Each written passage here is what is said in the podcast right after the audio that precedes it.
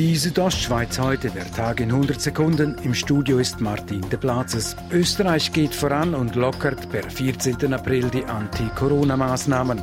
Noch nicht so weit ist die Schweiz.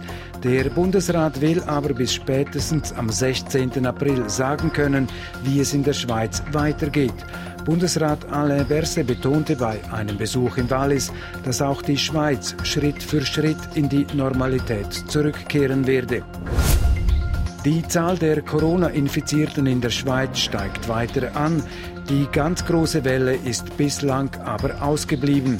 Die Bündner Kantonsärztin Marina Jamnitzki sagt dazu, Die Hoffnung ist ja, dass man mit diesen sehr strengen Massnahmen die Welle eben brechen kann. Und das wird sich weisen, denke ich, in den nächsten ungefähr zehn Tagen.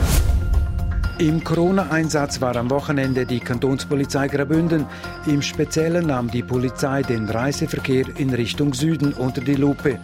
Auf der Autostraße leitete die Polizei gezielt Fahrzeuge bei Rotenbrunnen auf den dortigen Kontrollstützpunkt um. Einige Verkehrsteilnehmer mussten gebüßt werden, sagt der Sprecher der Kantonspolizei Graubünden, Markus Walzer. Wir haben einfach die Bussen verteilen müssen, aber dort, wo das Straßenverkehrsgesetz nicht eingehalten worden ist, aber wegen der Covid-Verordnung, haben wir keine Bussen müssen ausstellen die Ems Chemie hat zum Jahresauftakt aufgrund des Coronavirus einen deutlich tieferen Quartalsumsatz ausgewiesen.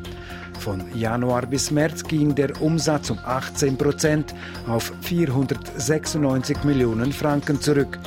Das Unternehmen verfüge aber über hohe Liquiditätsbestände, heißt es in einer Mitteilung der EMS. Die Südostschweiz heute, der Tag in 100 Sekunden, auch als Podcast erhältlich.